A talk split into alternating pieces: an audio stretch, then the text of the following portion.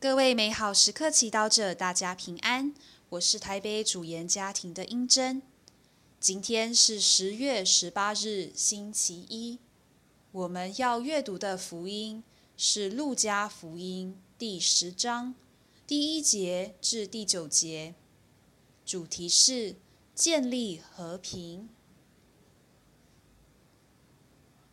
那时候，耶稣另外选定了七十二人。派遣他们两个两个的在他前面，到他自己将要去的各城各地去。他对他们说：“庄稼多，而工人少，所以你们应当求庄稼的主人派遣工人来收割他的庄稼。你们去吧，看。”我派遣你们，犹如羔羊往狼群中。你们不要带钱囊，不要带口袋，也不要带鞋，路上也不要向人请安。不论进了哪一家，先说：愿这一家平安。那里如有和平之子，你们的和平就要停留在他身上；否则，人归于你们。你们要住在那一家，吃喝他们所供给的，因为工人自当有他的工资。你们不可从这一家挪到那一家，不论进了哪座城，人若接纳你们，给你们摆上什么，你们就吃什么。要医治城中的病人，并给他们说。天主的国已经临近你们了。不论进了哪座城，人若不接纳你们，你们就出来到街市上说：连你们城中粘在我们脚上的尘土，我们也要给你们扶下来。但是你们当知道，天主的国已经临近了。我告诉你们。在那一日，索多玛所受的惩罚，要比这座城容易忍受。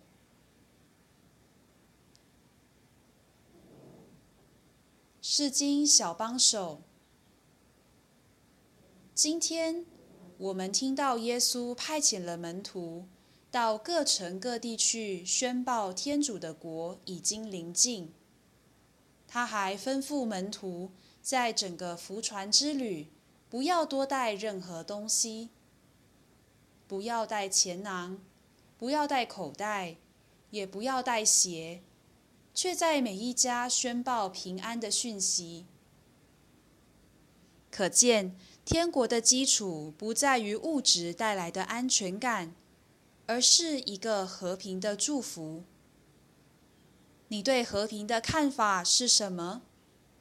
也许我们会想，和平很没有骨气，因为它意味着要让步、认错，虽生气却不出声音，硬把气吞下。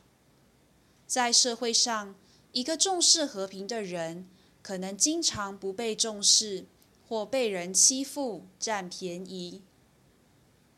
然而，圣经中的和平，指的不只是一个没有争执的状况，而是一种完整的状态。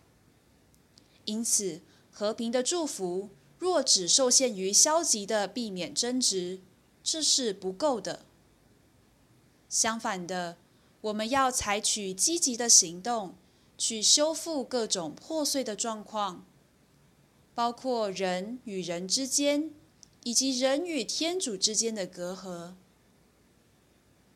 是反省，在你生活中有哪些地方特别需要你来宣报和建立天国的和平呢？是什么阻碍人与人、人与天主之间良好的关系呢？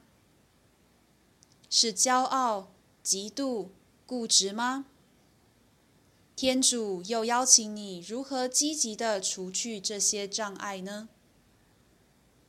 然而，我们也知道，要在自己身边缔造和平并不容易，而且多时靠自己的力量，反而容易弄巧成拙。今天，让我们牢记，和平本来就是圣神的果实，不只是光靠人的努力。耶稣之所以要求门徒不要带太多东西，就是要他们学会依赖他、顺服他，忠实地把他每一个教诲活出来。你能做到吗？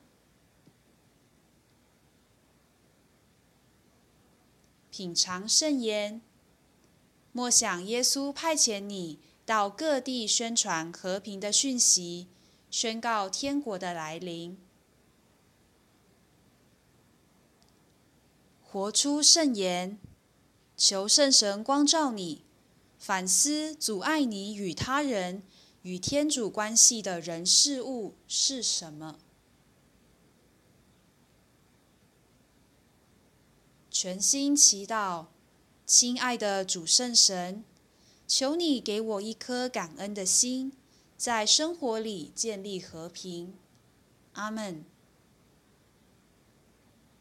祝福各位美好时刻祈祷者，今天活在天主圣言的光照之下。我们明天见。